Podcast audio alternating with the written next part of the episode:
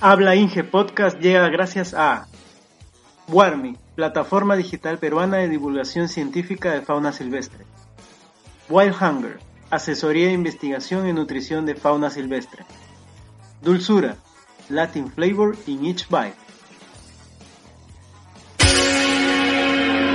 Eh, eh, eh.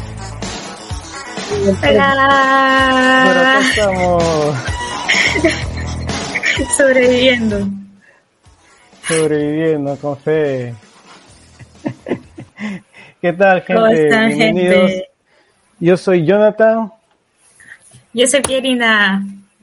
y los dos somos Habla Inge Podcast. Este es nuestro episodio número 5. Cinco, cinco. Con fe. Vamos, Sobreviviendo. ya Nos nos vamos para el mes. Vamos para el mes, increíble. sí, sí, ya vamos a cumplir el mes, por fin. Eso. Sí, bien. El mes y con cinco capítulos, ¿ah? Alucinante. Pero Está bien, está bien, está bien. Y nosotros habíamos dicho que al principio iba a ser solamente eh, cada, o sea, cada dos semanas, ¿no? Como que dos capítulos por Ajá, mes. sí, sí, sí. Pero sí, sí. ahí nos hemos Pero arreglado. nos ha gustado la vaina. nos ha gustado Sí, la vaina. está bueno, está bueno. Ojalá que el audio eh, esté mejor. Eh, unas disculpas del caso por el capítulo anterior que ha habido un poco ahí de, de ruido en el sonido, porque estaba usando un- mi, mis audífonos, pues esos, de los chanchitos. y ahora ya tengo un audífono ahora- mejor. Ahora, ¿por, por qué estábamos con audífonos? Porque, porque aquí estábamos muy temprano en, esta- en Sí. Eslovaquia y Jonathan estaba muy tarde en Canadá y nuestros colegas estaban durmiendo. Entonces no, podíamos hacer sí, bulla. entonces sí, fue, fue un, capi- un episodio un poco dificultoso de hacer, pero salió, salió. Así Sí, que sí. disculpa de caso por el ruido, pero ya ahora tenemos eh, mejor, mejor eh, audífono, al menos de mi lado, porque Pirina sí tiene un buen audífono, pero el mío no pasaba nada. Pero ahora sí, Espera espero que se escuche mejor. Espero que se escuche mejor. Eh, Sí, yo creo que sí. A ver, ¿qué tal? ¿Qué fue? tal- ¿Qué tal tu semana? ¿Qué tal? ¿Cómo te está yendo? Cuéntame. Bien, cuéntame. bien, la verdad, la semana, la semana está más o menos tranquila. Eh, Mi profesor está de vacaciones, así que cuando el gato no está, los ratones se divierten. Eh, entonces estoy como que más relajada, voy a estar un mes sin el profesor, entonces puedo hacer mis cosas más tranqui. Pero Ah, igual, igual con la chamba y, y nada, y con el zoológico también chévere, ya, ya pude tener contacto con la nutricionista, ya me están dejando hacer más cosas, entonces está chévere, la semana está chévere. Sí, sí. Si quieren ver alguno de estos cosas que le pasa a Perina, por ejemplo, día a día, eh, síganos en TikTok, síganos en Instagram, ahí ponemos historias, ponemos reels de lo que va Pierina viendo en su día a día, a diario. Por favor, Eh, síganos. voluntariado, sí. Sí, sí, sí. Igual por ahí, cuando yo estoy en la chamba también subo ahí videitos de qué onda por allá. ¿Y tu semana cómo va? Hoy, di- esta Bien semana tranquilo. Eh, sí, ahorita estoy descansando, por eso estamos haciendo el podcast. Eh, Sí, y este decirte que hoy, hoy, eh, martes, miércoles, así como hablando huevadas que ah, el hablando huevadas, no sé. ajá. Ya, para nosotros es martes, miércoles. Martes, Miércoles, eh, este, aquí es el día más caluroso, así habían dicho, habían pronosticado en Ah, las ¿sí? noticias que aquí, no en Canadá, digo, sino acá en British Columbia, exactamente en la isla, iba a ser el día más caluroso y te cuento que sí. Ah, Sí, sí, menos ¿cuánto mal. están? O sea, menos mal yo vivo en un primer piso, entonces el calor se lo come el segundo piso, ¿no? Tú sabes que Ajá. siempre los, los pisos de más arriba son que se comen todo. Entonces estoy un poco más eh, fresco, pero se siente el bochorno. Entonces no quiero ni abrir las ventanas, literal, porque ustedes dirán, pero ¿cómo? Pues si abrir las ventanas es para que corra viento. No, papi, no corre viento. No. Más bien, si yo abro, todo el Entra todo que el está calor. afuera va a entrar a la casa. Ajá. Ajá. Entonces es mejor mantenerlo así y está tranqui. Pero sí siento, se siente el bochorno de afuera. ¿Pero está a Entonces, cuánto? Sí, está caluroso. Estamos a 28 grados, sensación de 30. Para aquí es, estamos pues, este, rostizándonos, ¿no? Acuérdate que Claro, estamos en Canadá. ellos. O sea, en Canadá llegar a una sensación de 30 grados es eh, nos morimos, fin del mundo. Ajá. Claro. Entonces, sí, está calientito, está caliente. Sí, acá Mañana también con que 30 también. se mueren. Sí, es que es así, es así. Sí, Para así como está- están, está están a 15, 16 grados y está rico, pues, ¿no? Y a 15, Ajá. 16 grados en Lima están que se ponen Es frío. alfombras encima. Ajá. Claro, Sí, sí, sí, literal. Literal yo acá. Orinoco. Entonces, Piri, ¿qué tenemos para hoy? El tema de hoy es... Hoy día, hoy día tenemos, bueno, vamos a tener las tres secciones, ¿no? Eh, habla Perucho, vamos a hablar un poquito sobre una polémica que está pasando justo. eh, bueno, esto está un poquito, como que estamos un poquito en el futuro, ¿ya? Pero en el mes de julio se ha celebrado el Día del Zootecnista peruano, entonces un gran saludo para todos esos colegas que ha pasado su día, el 25 de julio. Sí, sí, sí. Y justo hay una polémica con respecto a nuestra carrera, entonces vamos a hablar un poco en Habla Perucho sobre lo que está pasando. Después vamos a tener este ¿Qué fue mano? Que ahí este vamos también, hoy día es el especial de zootecnia, entonces De zootecnia, sí. hablar- Hoy hablaremos de Ajá. Después va a haber uno de acuicultura, hemos comenzado con el zootecnia y vamos a hablar algo que me toca mucho, entonces por eso es el título del podcast, que es zootecnista en fauna silvestre o solo confundido. Entonces vamos a Exacto. hablar un poco de eso. Y por último, la yapita. La yapita no vamos a decirla, vamos, vamos a decirla al último, que quede sorpresa de que vamos Sí, a hablar sí, de sí, yapita, exacto, que pero, quede pero tiene que yapa. ver, tiene que ver algo de los dos, choque Ujú. cultural, países, ya, ya verán al final. Sí, sí, exactamente. Entonces, empezamos Decir- con el... Ah, dime, dime, dime. Sí, sí, sí, decirles también de que ya eh, los primeros capítulos, los cuatro primeros, hemos hablado un poco de generalidades, no tanto de lo que realmente hacemos, ¿no? O sea, que es acuicultura, zootecnia o cualquier tema derivado que deriva en cualquier tipo de ingeniería, que es para lo que creamos el podcast. Pero decirles que con este, este episodio, hoy, hoy, hoy, hoy, hoy, calientito, Este, calientito, este, señores. acá, ya empiezan los temas ya de los que vamos a hablar netamente nuestras carreras de ingenierías, de lo que nos eh, apañe y a lo que vinimos a hacer este podcast. Así que ahora sí no, no, no se queden, no se disgusten, ya estamos ya. Esto fue Que ya empezamos. Para ver a ver qué onda, para ver cómo nosotros podíamos, ¿no? Eh, entablar Nuestra interacción, ajá. interacción entre los dos. Y ahora sí ya estamos un poquito más ya calientes para la carrera. Así que empezamos y No, y empezamos. que, y que entiendan un poco también cómo es que salimos, ¿no? Cómo es que estamos acá, porque así de la nada, como decir, ya yo estoy en Eslovaquia, tú en Canadá, y ya, fru, fru, fra, fra, como que medio raro, ¿no? Cómo es que estos patas llegaron allá. Exacto. Entonces ya ahorita ya saben más o menos cómo fue nuestra historia, ¿no? Entonces ya ahorita ya podemos entrar de Ya frente al grano. Al grano, entramos, listo. Así. Entonces, eh, a ver, mi cuña, ¿hacemos la cuña o no hacemos la cuña? ¿Qué nos toca Eh. primero? Ah, habla mano, ¿no? Ah, habla, habla perucho, habla perucho.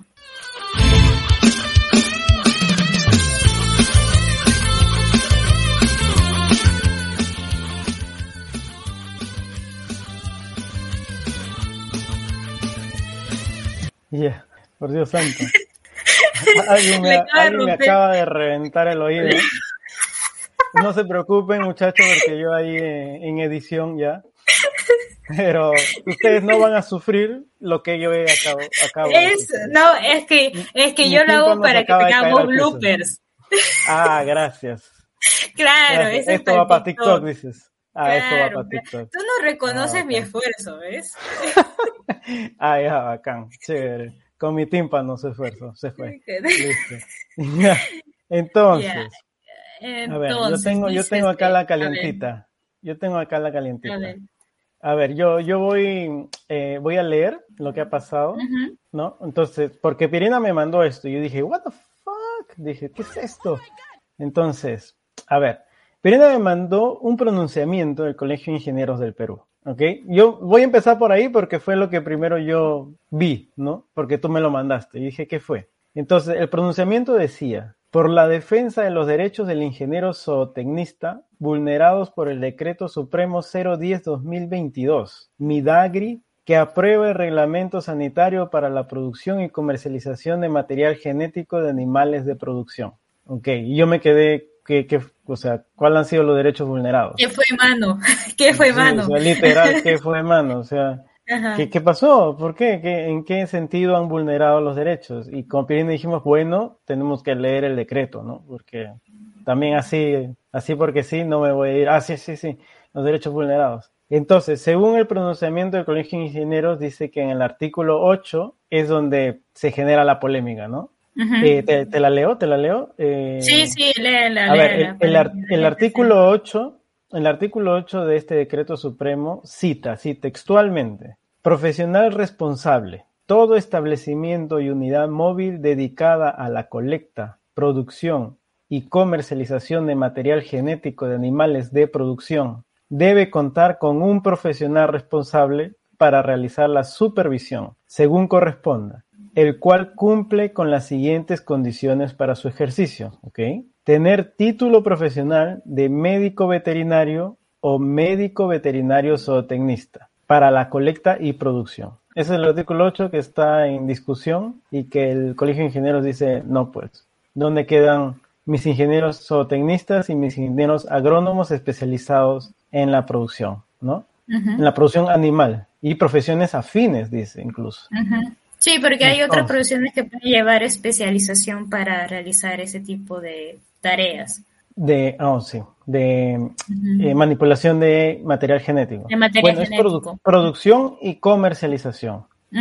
¿Correcto? Exacto. Pero ahí dice que el médico veterinario y el médico veterinario zootecnista están en base a la colecta y producción, a esa fase, porque son varias fases. Sí, pero te habla de supervisión de esos dos procesos. Claro, pero de esas fases del proceso. Uh -huh. Porque, a ver, yéndonos ya en sí al decreto supremo, en el artículo 8, te da varias eh, fases, por decirlo así. Una es la colecta y producción, el otro es la comercialización. O sea, son dos fases. ¿no?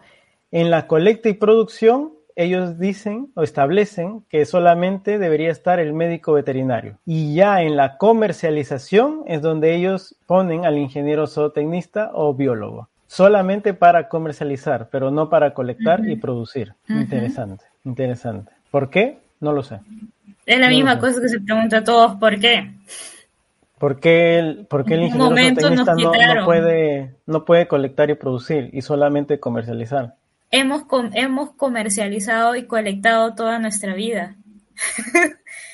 llevamos, eh, llevamos estudios de inseminación artificial, donde también hacemos colecta de semen, cómo inseminar a las vacas, al ganado, hacer calidad, evaluaciones de calidad de semen. Entonces, si nos quitan toda la parte de colecta, todo esto no lo haríamos, porque no vamos a inseminar, no vamos a colectar semen, no vamos a evaluar calidad de semen, no vamos a hacer pajillas de semen, no haríamos uh -huh. nada de eso. Y todos los zootecnistas llevamos clases de inseminación artificial, de mejoramiento genético, eh, de reproducción, o sea, llevamos casi un año de estas, de estas disciplinas. Entonces, nos están quitando una gran área que nos corresponde a los zootecnistas. Exacto, exacto. Entonces, o sea, sí, nos, están, sí. nos están castrando prácticamente.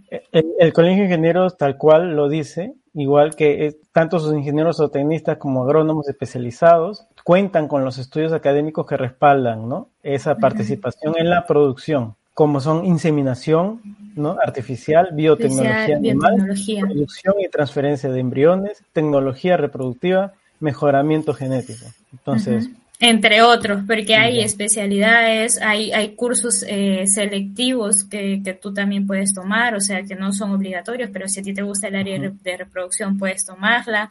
O sea, por eso digo, nos están castrando en, en una de las áreas que más manejamos. O sea, eh, zootecnista, las áreas más fuertes que tenemos es reproducción y nutrición. Y son cinco años que básicamente nuestra carrera se basa en eso, porque en eso se basa la producción animal. Entonces, Exacto. literal, están castra castrándonos. Sí, y el, el, bueno, lo que exige el Colegio de Ingenieros es la modificación urgente uh -huh. Del artículo 8 que acabamos de hablar y también del artículo 9 y cualquier otro artículo que derive. Que están relacionados, este, ajá. Que esté relacionado. Ahora, ya, bueno, también hay que entrar en el artículo 9, ¿qué es lo que dice? El artículo 9 habla de la autorización sanitaria de establecimientos y unidades móviles de producción de material genético. En el inciso A se dice que se necesita un formulario de solicitud indicando que cuenta con un médico veterinario responsable, señalando la colegiatura del mismo y la experiencia profesional de un año en el sector pecuario.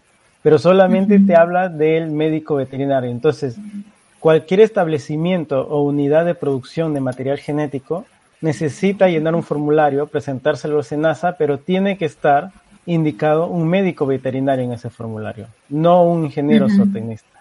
O sea, si yo pongo mi formulario lleno y Pierina me lo firma, eh, no me lo va a pasar Senasa, porque Pierina es ingeniera zootecnista. Sí, así, tal cual. El mundo al revés. Tal cual. O sea, no es que estamos diciendo, o sea, no es una guerra de, carreras, ¿ya? Pero cada carrera tiene su punto fuerte, eh, eh, el, el área o el aspecto en el que más hemos trabajado. Y el veterinario es sanidad, es perfecto pero la parte de reproducción, nutrición, alimentación es la base del zootecnista.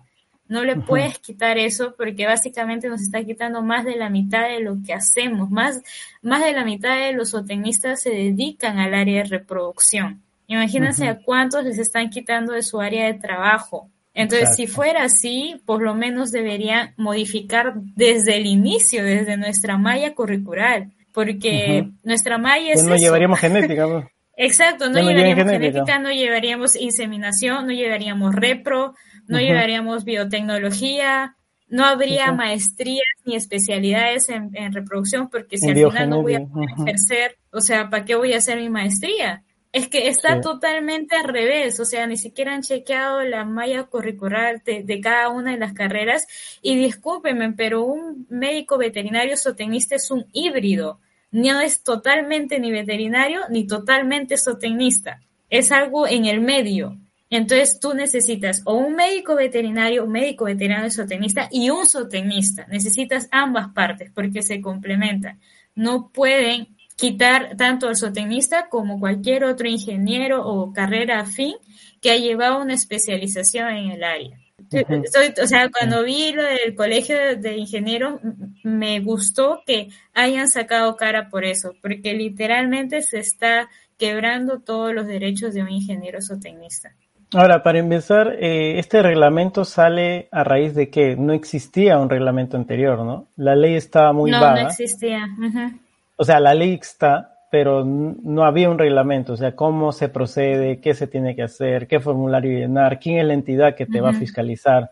No lo había, ¿verdad? Entonces podía haber un comercio descontrolado de, material genético. Sí, pero literalmente ahí lo que tienes que hacer es hacer un censo de qué carreras están actualmente dedicándose a esa área y cuánto de preparación tienen, así tal cual como lo pone la, carta de, de, pronunciamiento del colegio. O sea, estos profesionales tienen un background, tienen toda una preparación que no puedes simplemente ignorarla y solamente priorizar dos carreras. Sobre todo la, que más llama la atención es la de médico veterinario zootecnista, porque ni siquiera es una carrera de largo, de larga data. O sea, es algo que se ha creado en estos últimos años porque hubo una demanda de veterinarios zootecnistas y al final, pues por la plata, muchas universidades privadas crearon este híbrido. Entonces, no puedes, o sea, es que es totalmente ignorar, ignorar eh, cómo está actualmente esta área y qué profesionales están actuando. Y eh, adicional a esto, también el Colegio de Ingenieros hace mención a unos artículos de la Constitución Política, ¿no? Eh, para mí el que más me, me resaltó fue el artículo 26 de la Constitución, el inciso 1, que dice igualdad de oportunidades sin discriminación, o sea, se refiere a los principios que regulan la relación laboral. Si tú solamente apañas este tipo de acciones laborales a uno o dos carreras, estás discriminando a todas las demás. A las otras. Creo que también va por ahí. Exacto. Entonces, lo bueno es que este reglamento ha sido promulgado en junio, me parece, ¿no? En junio. El, A ver, aquí dice 22 de junio 30 de junio de 2022 y el pronunciamiento del Colegio de Ingenieros ha sido el 12 de julio. El 12 de julio, exacto. Pero la, eh, la promulgación, no, no la promulgación, sino ya el efecto en sí del, del reglamento es a 180 días. Entonces, están todavía en tiempo para poder modificar esos artículos. O sea, no, no, se, no se quiere que no se haga una modificación porque de hecho se necesita una formalidad, ¿no? Y poder ordenar un poco es esta parte del comercio y colecta, pero se exige no ignorar a los profesionales que vienen trabajando en esta área por mucho tiempo y con una preparación totalmente adecuada.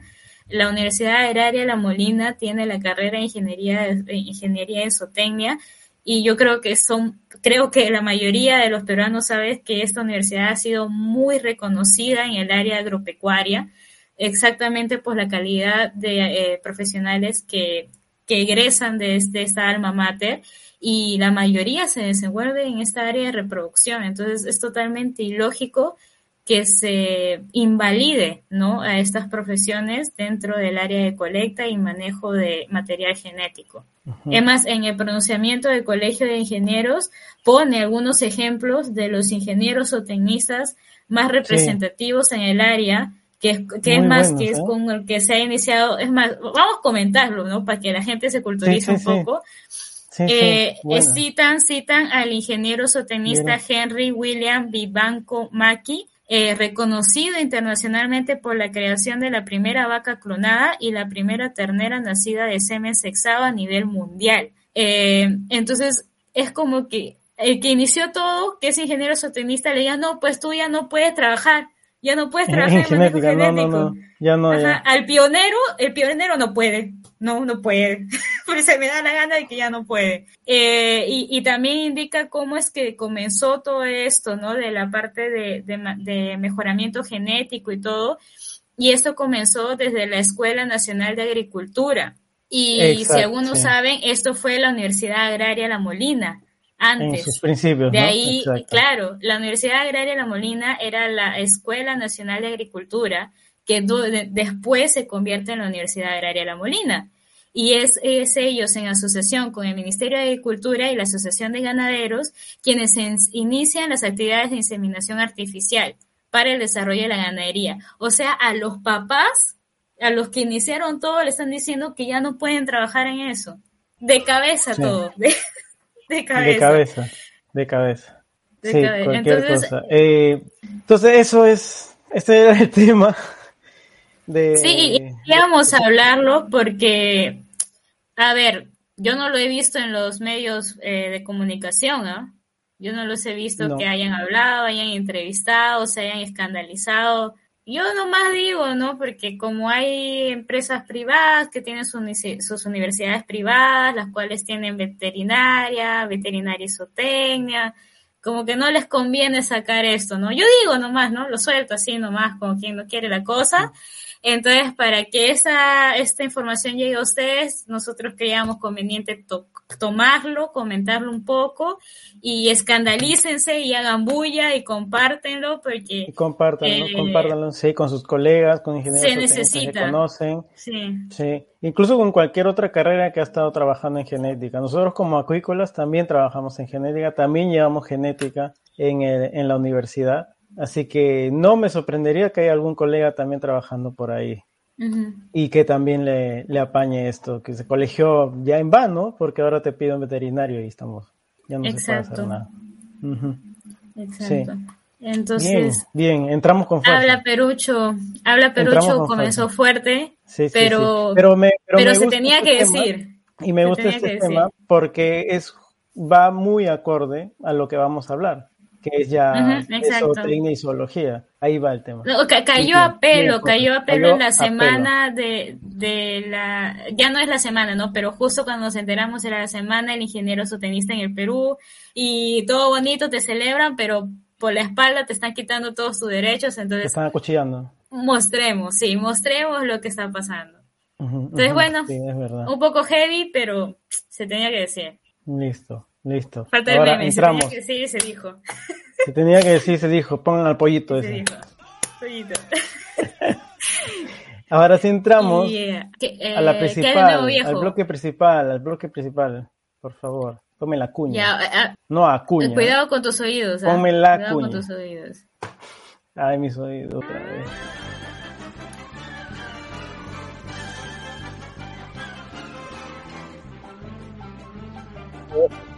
Bien, menos mal, no me, no me reventó los oídos.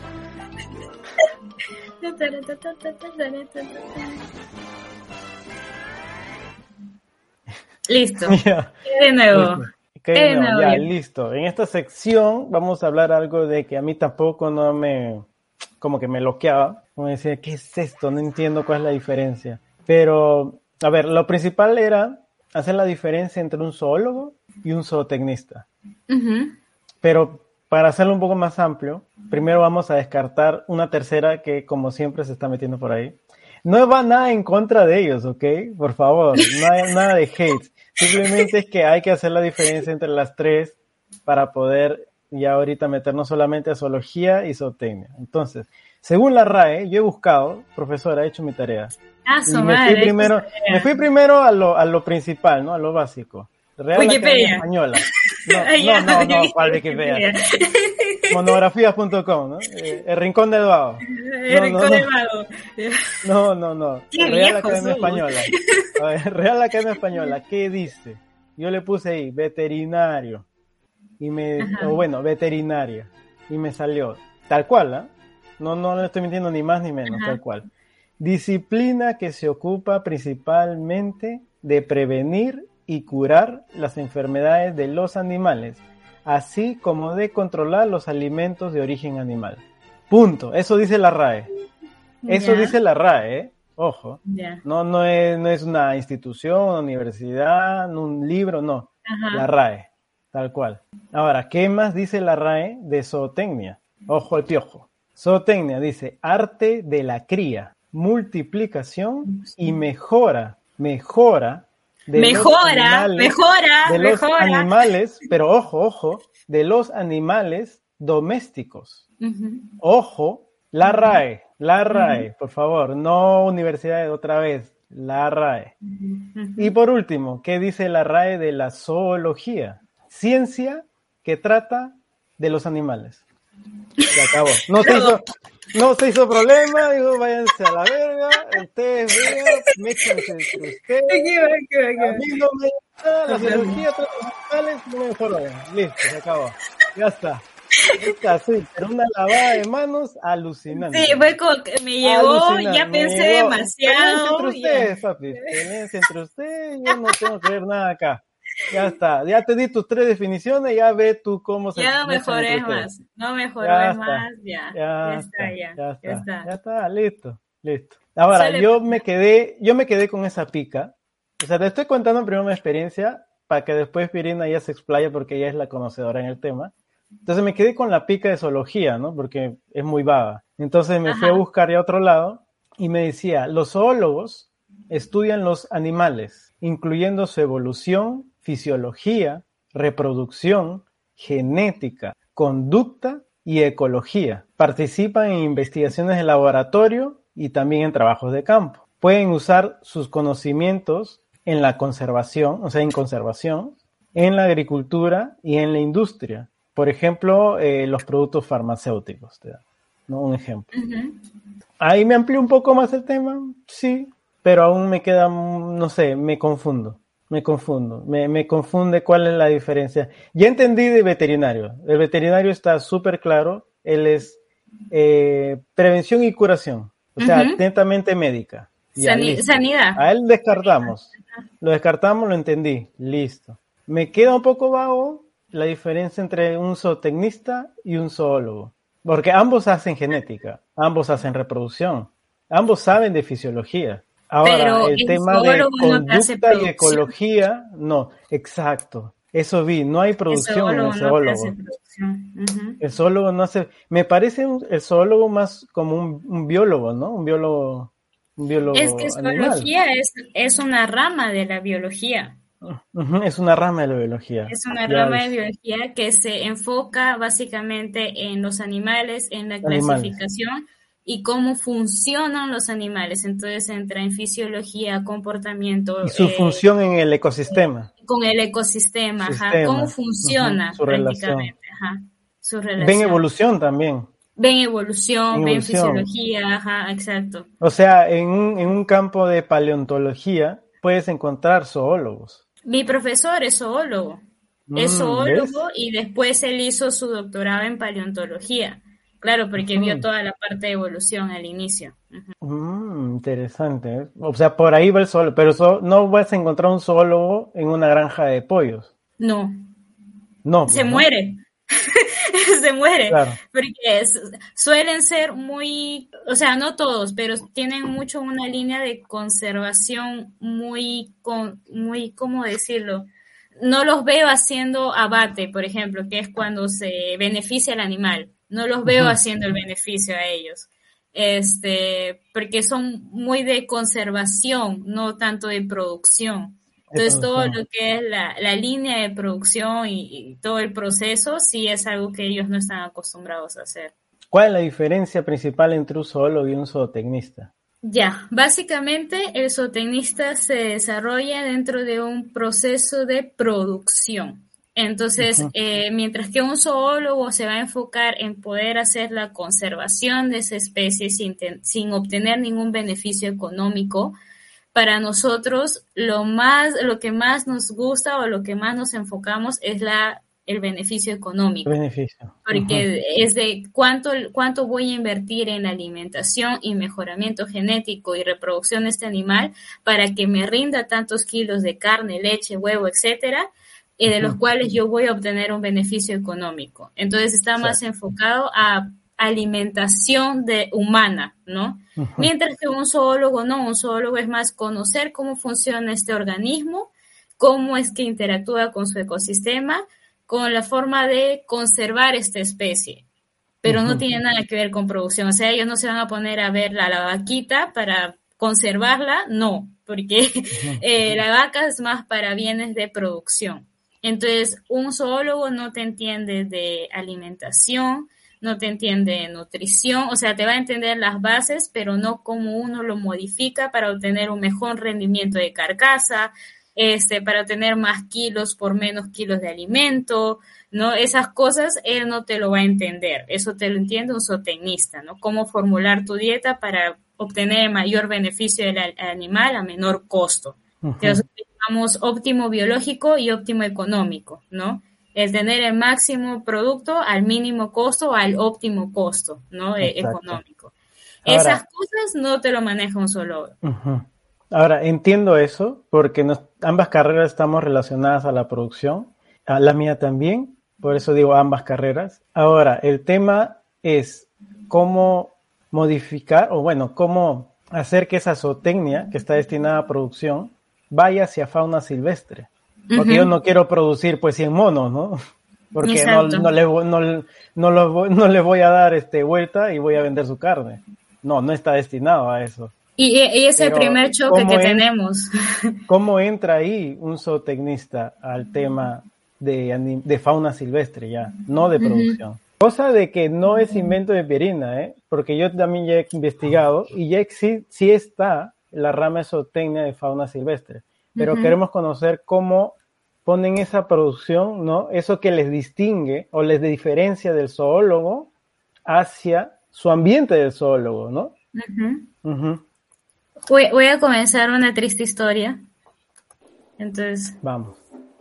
para yo poder explicar qué, qué fue lo que pasó.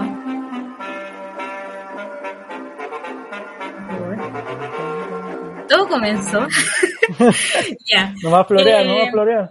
No va a florear. No, o sea, ¿qué es lo que pasa? Que dentro de fauna silvestre eh, hay una parte que es conservación bajo manejo humano, ¿no? Que muchas veces se ha utilizado el término cautiverio y ya en inglés ya se está prohibiendo el uso de cautiverio, ya no se usa en captivity porque suena como muy en contra del comportamiento normal del animal silvestre. Entonces ya está prohibido usar en cautividad y ahora se dice bajo manejo humano o bajo cuidado humano.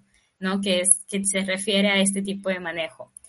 Y lo que pasa es que los diferentes animales que llegan a estos centros, ya sean centros de rescate, zoológicos, etcétera, centros de custodias, eran animales rescatados y podías encontrar animales desde súper mal nutridos, ¿no? hasta cactéticos, o sea, ya a punto de morir porque no habían recibido una alimentación adecuada en los anteriores centros donde habían estado o habían pasado por mucho tiempo por una mala alimentación eh, en, eh, allá en la selva o donde hayan estado. Eh, porque mataron a la madre, o sea, diferentes situaciones que ponían al animal en muy mal estado en el sentido de nutrición, ¿no? De alimentación. Entonces, en el área de fauna silvestre había muchos eh, colegas, ¿no? De la parte de veterinaria, de biología, zoología, eh, pero estas personas no tenían las bases necesarias sobre nutrición y cómo formular dietas que se asemejen a lo que el animal consume en silvestría, pero potencializarlas de forma tal que el animal pueda recobrar esa salud que perdió. ¿no? Porque ya te llega un oso perezoso y decían, ya, ¿qué come la naturaleza? Ya, tal, tal hoja, ya, pum, le ponía. Y con eso no iba a recuperar el peso que no ganó en todo ese tiempo que había tenido una mala situación, porque el animal está en un estado de salud que no debería estar, o sea, está mal, está desnutrido, y lo que tienes que hacer es repotencializar esa dieta que le vas a entregar. Entonces, esas bases, un zoólogo, un biólogo o un veterinario, un veterinario puede tener más o menos una noción, pero no tiene una preparación como el zootecnista, que son como cinco años que nos ponen de nutrición, alimentación, formulación de dietas, etc. Entonces, mm. es ahí donde se abre un, un ámbito para el zootecnista porque se, se, tenía esa necesidad de alguien que tenga las bases para poder formular dietas que ayuden a asemejar a lo que el animal consume en naturaleza, pero ajustándose a las condiciones que este animal ahora tiene bajo eh, manejo humano que es menor espacio, entonces el animal gasta menos energía porque está en un espacio mucho más reducido. Si tú comparas a la selva donde él puede correr, eh, puede que no tenga dientes, entonces ya no puede morder o despedazar la, presa, entonces tienes que hacer otro tipo de dieta para ese animal. Eh, puede que esté anémico, puede que tenga problemas de hueso, o sea, hay muchos componentes que un animal rescatado tiene que necesita todos esos ajustes y que solamente un zootecnista puede realizarlo. Y ahí es donde nosotros entramos, ¿no? Eh, todo, cabe dentro de que hay eh, colegas como yo que a pesar que nos gustaban los animales domésticos, teníamos un pequeño interés o gran interés y pasión por los animales silvestres. Y tocó buscar dónde había este huequito donde podríamos entrar y pues uno de los huequitos donde entramos fue la parte de nutrición y alimentación. Y después también la otra parte de reproducción porque, por ejemplo, animales como el oso panda, por ejemplo, eh, son muy tontitos para reproducirse, entonces necesitan mucho de apoyo, ¿no? En la parte reproductiva, selección de semen, eh, conservación del semen, estudio de la calidad, y pues, ¿quién más que tu papi zootecnista, quien ha estudiado todo eso por años? Las bases son las mismas de un doméstico con un silvestre, lo único que cambia es cómo lo aplicas. ¿No? La bioquímica es exactamente la misma, la nutrición es exactamente la misma. Lo único que haces es agarrar esas bases y aplicarlas en tu nuevo modelo animal que vendría a ser un guacamayo, una vicuña, ¿no? un, no sé, un tucán, etcétera. Lo único que cambia es tu modelo, pero las bases y la bioquímica es exactamente la misma. Entonces, es así como nacen estas dos áreas donde yo sé que el, el, trabaja más. Probablemente hay más áreas en fauna donde hay zootecnistas, pero yo he conocido más en reproducción y en nutrición y alimentación. Nice. Mm, interesante.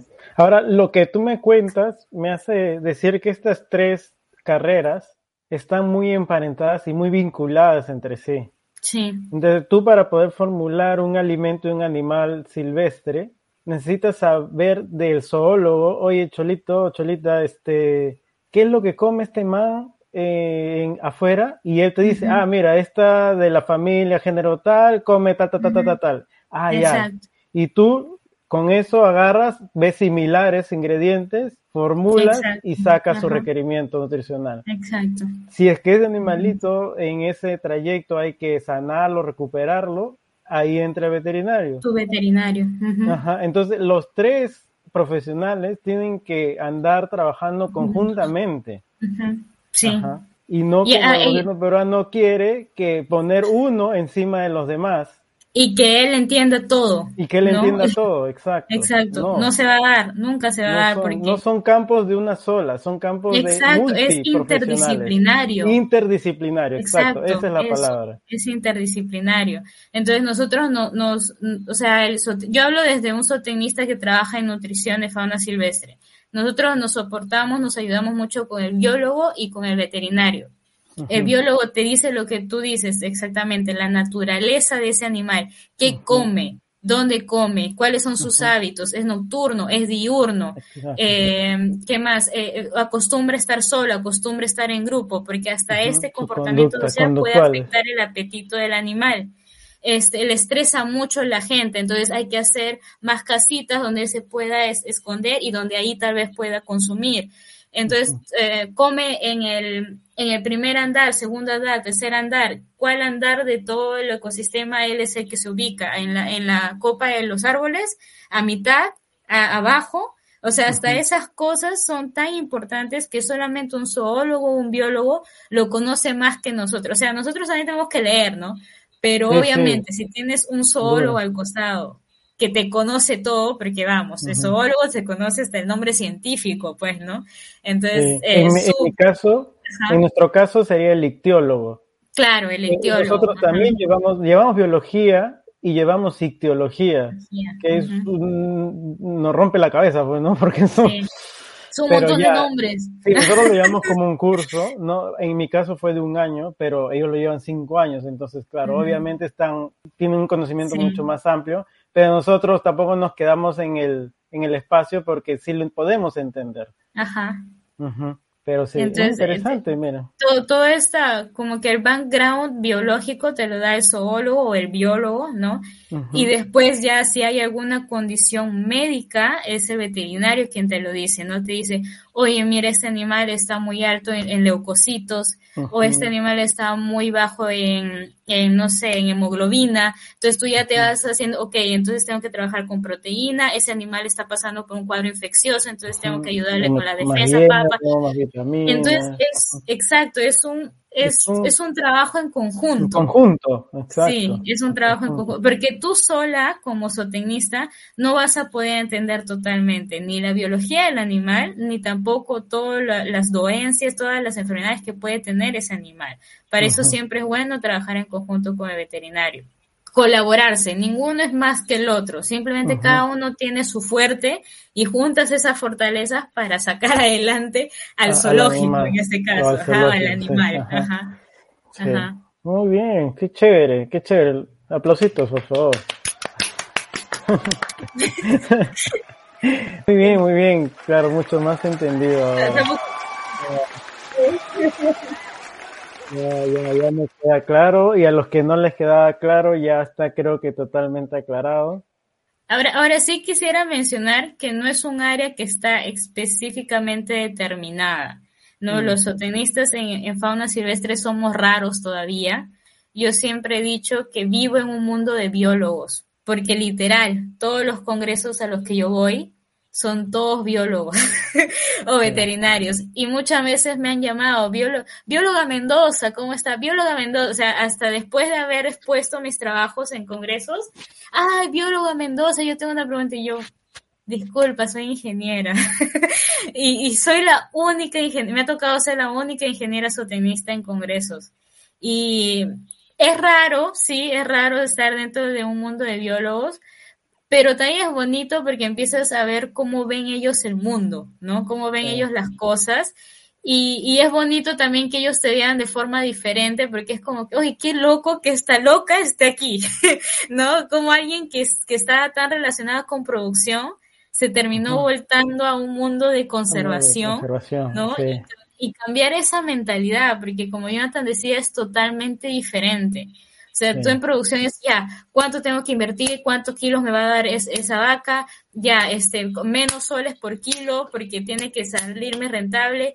Y eso en fauna no existe porque tú no estás vendiendo kilos de monos, de carne de mono, tú no estás vendiendo, bueno, en criaderos entra, en su criadero entra eso porque estás vendiendo animales para comercio, ¿no? Para mascotas, etcétera. Pero para zoológico y centro de eh, centros de rescate, lo único que está en tu cabeza es que gane más peso, pero que gane más peso para liberarlo, ¿no? Ya, que, gane, que, gane, que gane, que gane, ya. Ya ganó más, ya ganó más que con la dieta anterior, ya estamos bien. Que gane, que gane, que gane, ya, ahora sí, lo liberamos. O sea, eso está en tu cabeza, tu cabeza no está cuántos soles te va a dar por kilo de, manatí, por ejemplo.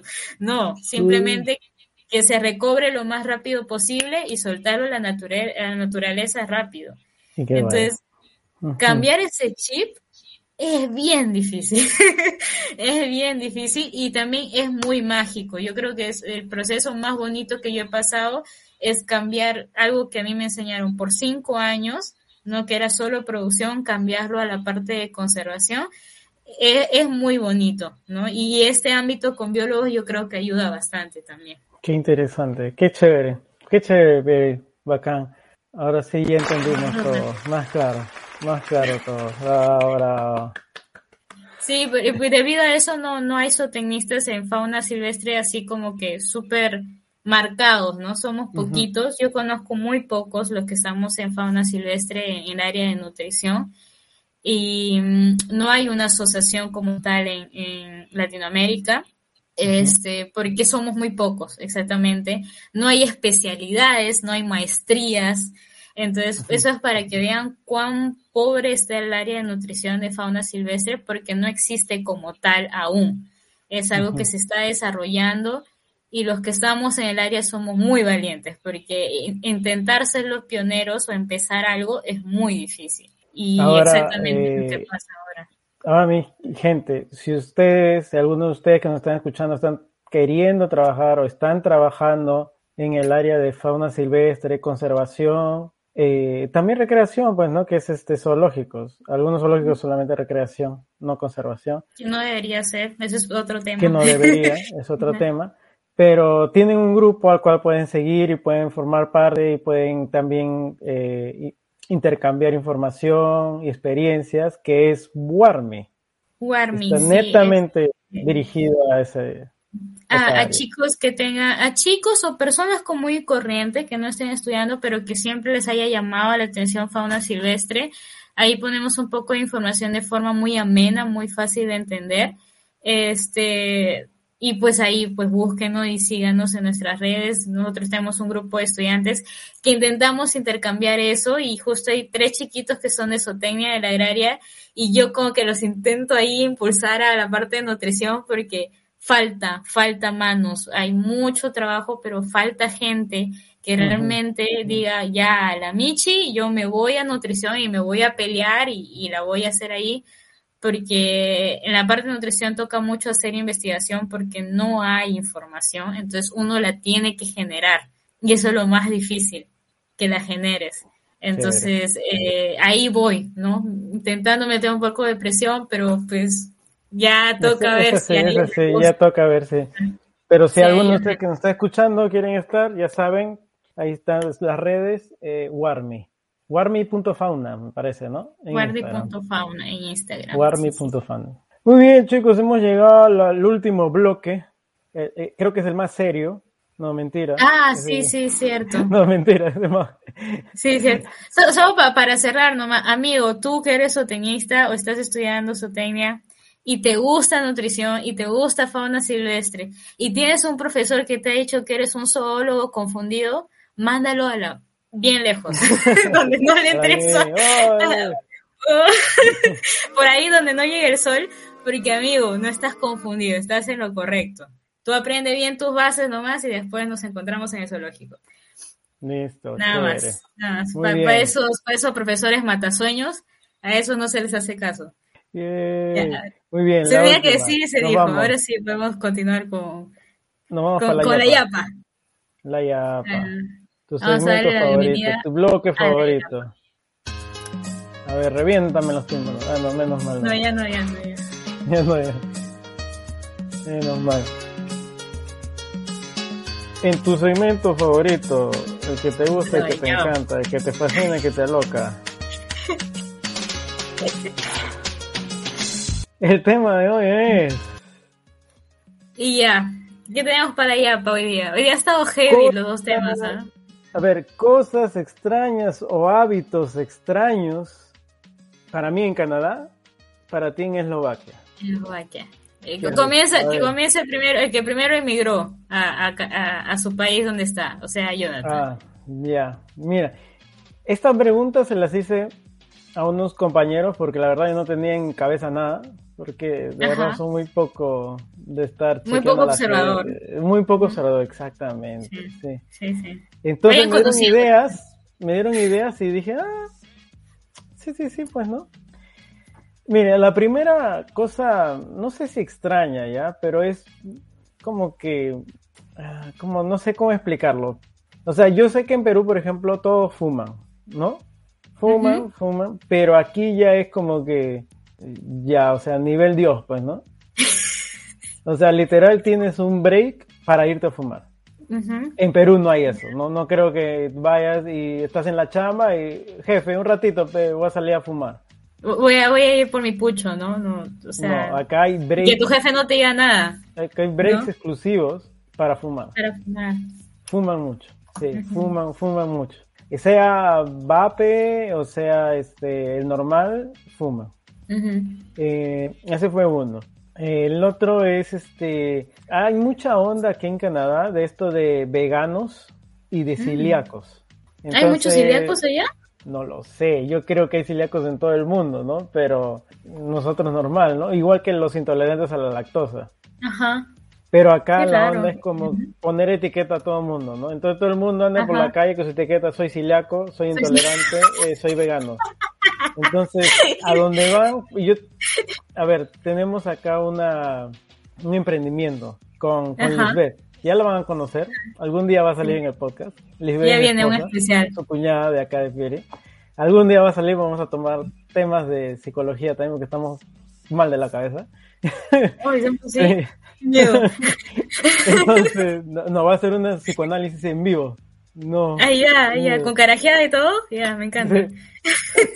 Y bueno, la cosa es que en nuestro emprendimiento que es de comida, comida peruana, o bueno, postres peruanos, que es Dulzura, por favor síganlo. Al principio Nuestro auspiciador. escucha, Dulzura es uno Nuestro de los auspiciador, por favor. postres peruanos acá en Canadá. Bueno, a lo que voy. La cosa es que llegan y lo que te preguntan es, ¿tienes algo sin gluten? Eh, ¿Tienes sí. algo vegano? ¿Tienes algo que no tenga leche? ¿Algo bajo en azúcar? Ay, qué Entonces, jodido. Hay, hay de todo. Hay dia- diabéticos, hay intolerantes, hay veganos, hay celíacos, Ah, hay vegetarianos. Es diferente al vegano. Ojo, el Porque vegetariano. el vegetariano sí te come leche. algo de proteína animal. Sí, huevo y leche, pero el vegano no.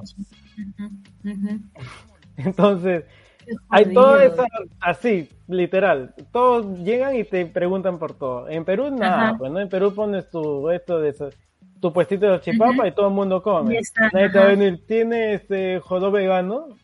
Nah. No, Ajá. nadie, nadie. Y, y celíacos en Perú deben haber un montón, pero nadie sabemos. Ajá. Tal vez yo sea celíaco, pero ni enterado. Sí, Entonces. Sí, bueno, esa es una de las cosas que hay en Canadá. Entonces hemos tratado de modificar la receta para poder gustarle a todo el mundo. Bueno, un dolor de Ay, cabeza, pero es cosa aparte. Pero eso es uno, algo extraño que vi en Canadá. Por ejemplo, Ajá. en Estados Unidos no lo vi. O sea que en los restaurantes, en el menú, puedes encontrar menú para celíaco, para Sí. vegano. Ah, Me- menú loco. gluten free, menú vegano, Ah. menú vegetariano y menús normales. Tú ves la carta y vas a ver ahí. Oye, pobres chefs, ¿ah? Alucina. Sí. Pobrecitos.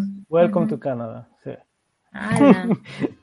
Ya, bueno, el otro, ¿sigo o quieres una Sí. pausa y tú quieres entrar? No, hasta ahorita va Vamos más o menos parecido. A ver, a ver, no, o, o una- un, un ping-pong. Una un más. Ya, una más, una más. Una más. Eh, esto sí me parece bonito.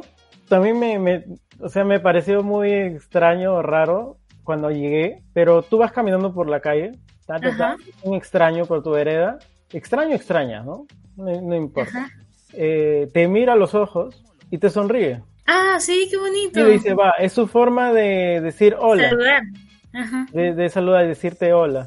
Ay, Eh, tú obviamente le puedes hablar, ¿no? Le puedes decir hi, good morning, good afternoon, Ajá. good evening, ¿no? Good night. Eh, pero si no, no dices nada, pero ambos se miran y se sonríen. Dice, es, es- ay, qué bonito. Al principio, cuando yo llegué, dije, me están gileando, ¿no? Porque en Perú... Y Jonathan se cría el papi, pero el es que- papi es de la que- cuadra. ¿no? Pero es que en Perú nadie va caminando por la vereda, lo miras al que está viniendo y le sonríes, ¿no? O sea, no.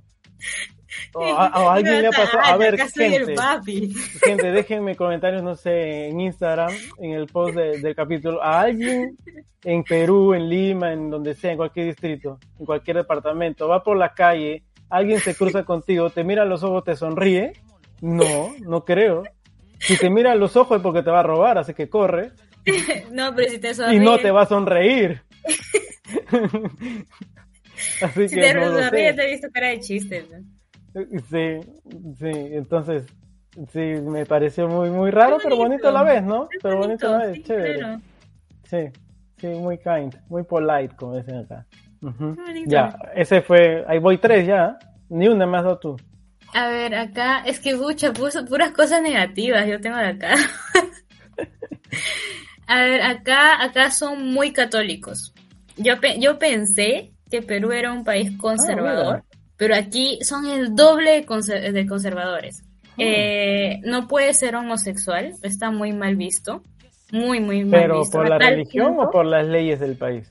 no, por la religión, porque la gente es muy religiosa. A tal punto de que llevo 10 meses acá y no he visto ni una sola pareja homosexual en la calle. Ni una.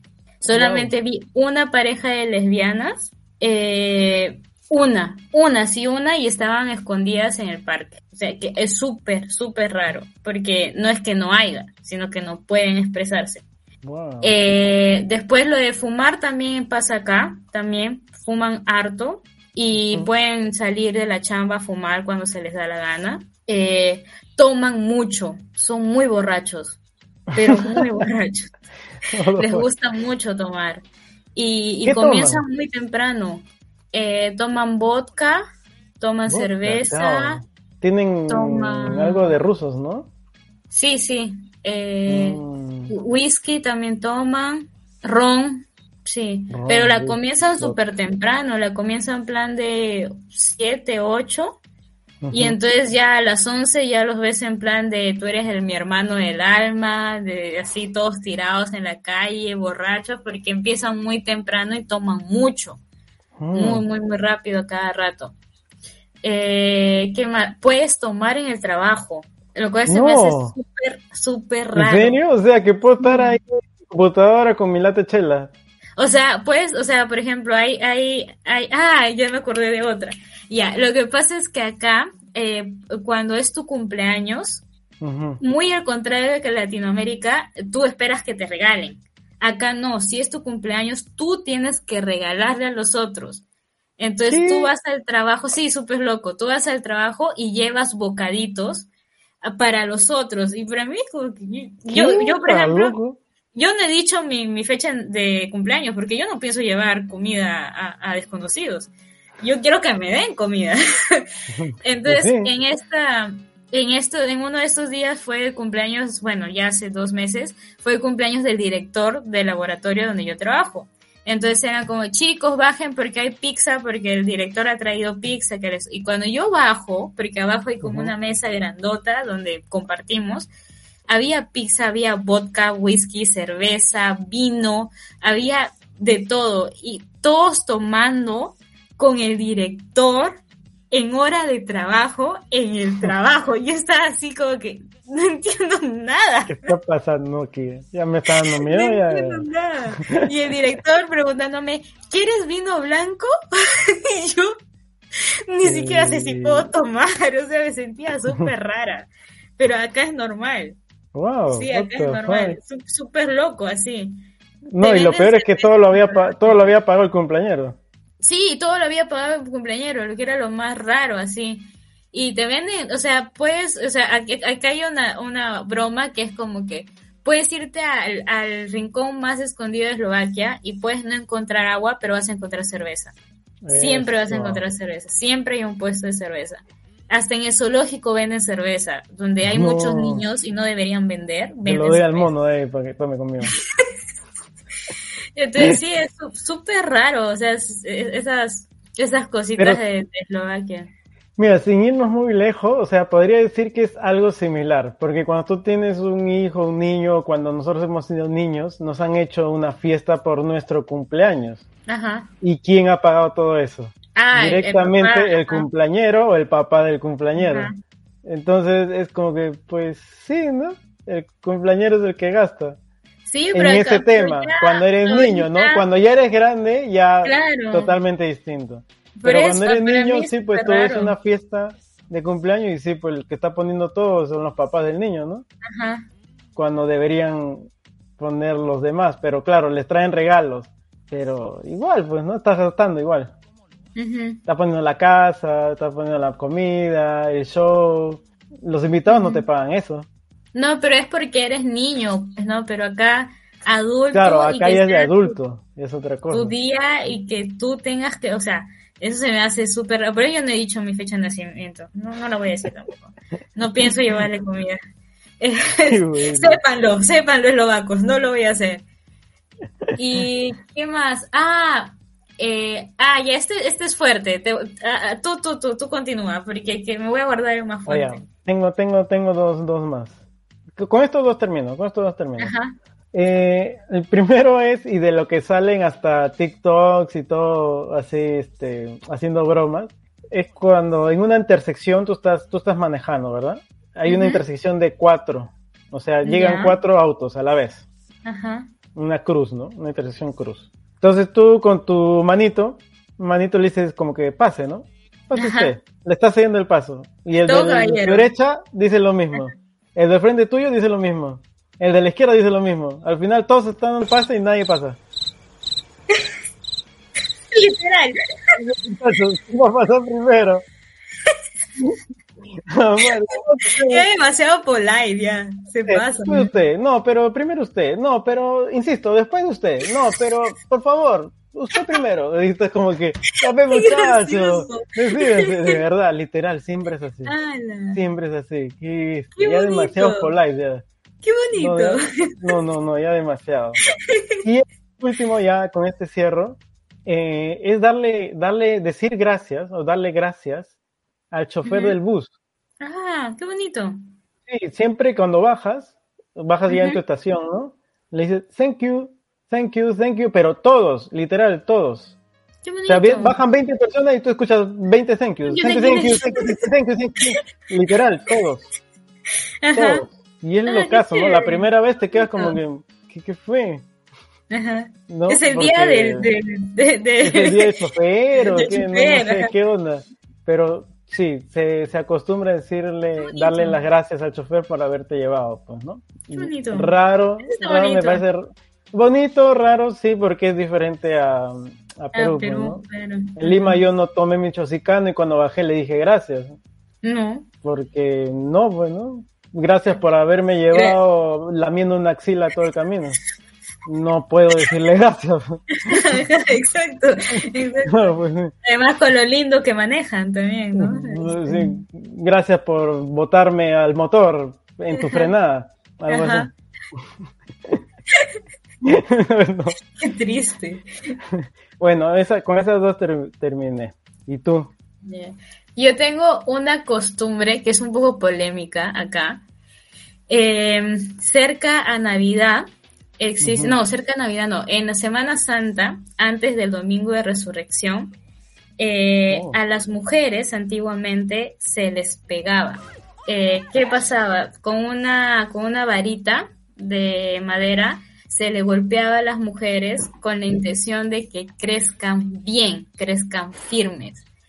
Este, entonces, eh, además de golpearlas, los hombres de la casa o los, o los familiares hombres llegaban a la casa donde estaba la mujer y la bañaban, o sea, le tiraban agua fría, ya, o sea, podían entrar a la casa, le tiraban agua fría o la metían a la ducha en a- agua fría Y este, ¿qué más hacía? Ah, ya, y a cambio ella, después de que le hacen toda esa tortura, ella o la familia de la mujer, de la chica, tiene que darle dinero o comida a esos hombres que le han hecho eso. Como si fuera... Como agradecimiento. Honor, ajá, como un agradecimiento. Como, hoy gracias por, por, Ajá, no, por por ayudarme a crecer bien. Ajá. Y eso se hace, o sea, se hace hasta ahora, pero se ha cambiado un poco en el sentido de que ya no se golpea como se golpeaba antes, sino se hace como un juego, como algo representativo.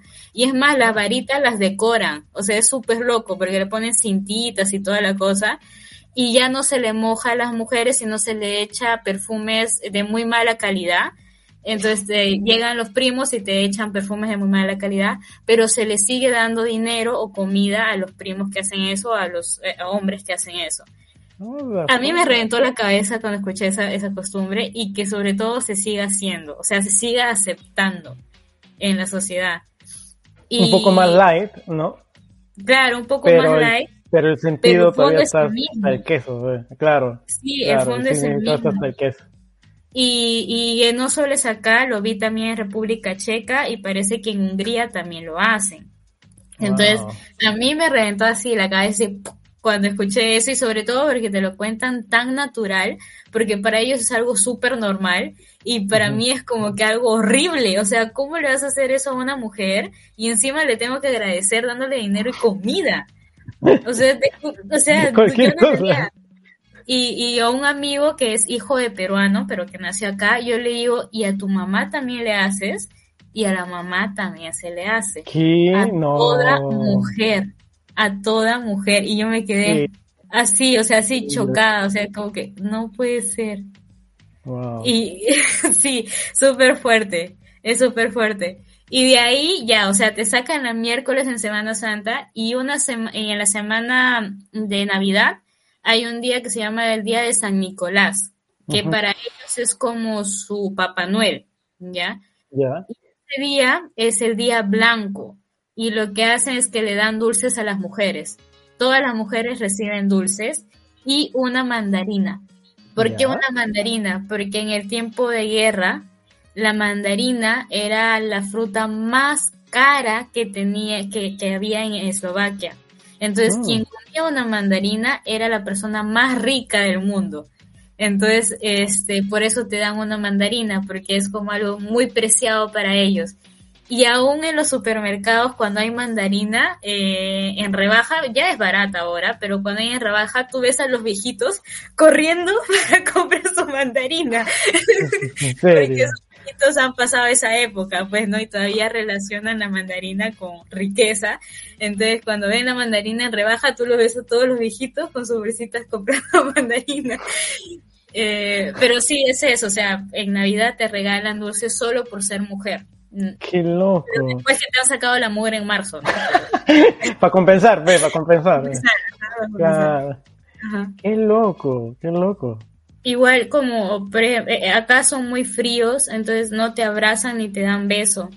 Y en Perú, pues desde que conoces a una persona, pues la saludas con beso, ¿no? Buenos días, buenas tardes, beso Sí, en el sí, sí. cachete. Por acá igual, con- por acá igual.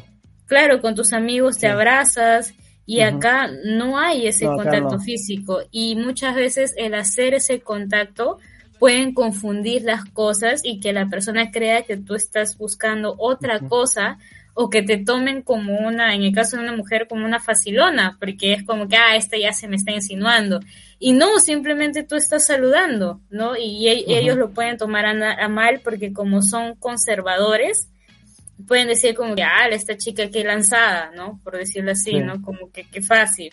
Y no, y es que nuestra cultura es así, nosotros saludamos así, ¿no? Sí, Entonces, sí, es verdad. e- es algo que yo me he tenido que reprimir mucho. Yo, yo ya no saludo ni de abrazo ni de beso, porque tú misma ves la reacción de la gente de alejarse o de asustarse porque no están acostumbrados a este contacto tan directo, ¿no? Literal, literal, sí, lo mismo, lo mismo por acá. Uno ya no sabe cómo saludar. Eh, Yo he llegado a punto de solo saludar así o solo decir hola porque no sé cómo va a reaccionar la persona y ya cuando la conozco más le digo, oye, mi país se saluda así, así, entonces si un día te saludo así, tranquilo o tranquila también, porque tal vez puede hasta pensar que soy lesbiana, ¿no? Porque así se saluda en mi país, ¿no? Pero, pero sí, acá es muy frío, acá solo te dan la mano o a las justas te dicen, o sea, mi salud de cumpleaños fue un apretón de mano. Entonces, sentí el amor, ¿no? Así, el afecto. Ya me ah. sofocas con tanto amor. Ese fue mi saludo de cumpleaños. O sea, sí es. Yo creo que para un latino es muy chocante, porque son muy fríos. Muy, muy fríos. Sí, sí, sí, sí, sí, igual por acá. Bueno, gente, esto ha sido un episodio muy chévere, muy, mucha información. Sí. Pero relajada, relajada. Ahí, pueden comentar que qué, costumbre les ha parecido más rara, de Canadá o de Eslovaquia, de las que hemos compartido. Creo que las tuyas son más cringe. Es que, es que, son culturas muy diferentes. Las mías son pues. más como que, ah, mira, qué mongolito. Ay, ay, bonito. Ay, qué tontito. Y las mías son como que, qué carajos, no voy a ir a Eslovaquia nunca. sí, sí, literal. Bueno, gente, ha sido un gusto, un placer. Gracias por seguirnos hasta ahora, hasta el episodio 5. Compártanos, por favor. Búsquenos en Instagram como Habla Inge. Estamos en Spotify, escuchen en Spotify y compártanos, compártanos porque gracias a ustedes podemos llegar a, más personas. Sí, recomiéndanos mucho con sus amigos, pasen la voz, por favor. Ahí se vienen ¿Le decimos o no le decimos? Ya dilo. Se viene en la sección entrevistas. Meets. Entrevistas. ¿Con, habla quién? Inge, Habla Inge Meets. Mix. ¿Con quién vamos? Meets. ¿De meeting? Meets. Ajá. Ah, Meets. Okay, meets. Sí, como Google Meets. Pero este es Habla Inge Meets. ¿Y con, qué, eh, ¿con quién? ¿Con quién vamos a comenzar? ¿Tenemos ya? Todo sea sorpresa ah, todo va a ser sorpresa. Pero pueden, pueden poner sus candidatos en Instagram. Por favor. Si tienen un amigo. Vamos a postear, ¿no? Hay que postear. Y ahí que nos manden a sugerencias a quién, a quién, quieren, quién quiere que. Si quieres hacerle rocha a tu amigo, también puedes ponerlo. Le hacemos rocha todos juntos. ¿Por qué no? Sí, sí. Sí, sí, sí. Con todo. Listo, mire, creo que te tocaba hoy, ¿eh? Sí, pero no tengo ninguna canción. Ah, su madre. ¿Tú, ¿Tú tienes una canción? Te, te cedo a ti, te cedo a ti. Eh, buena pregunta. No, no me he bajado nada. Yo tampoco, es que hemos estado con muchos problemas técnicos, gente, muchos problemas técnicos. Mm, señor, no se preocupen que la canción va a ir en edición. Ajá. En 3. 3, 2, 1. 1, edición. Chao, gente.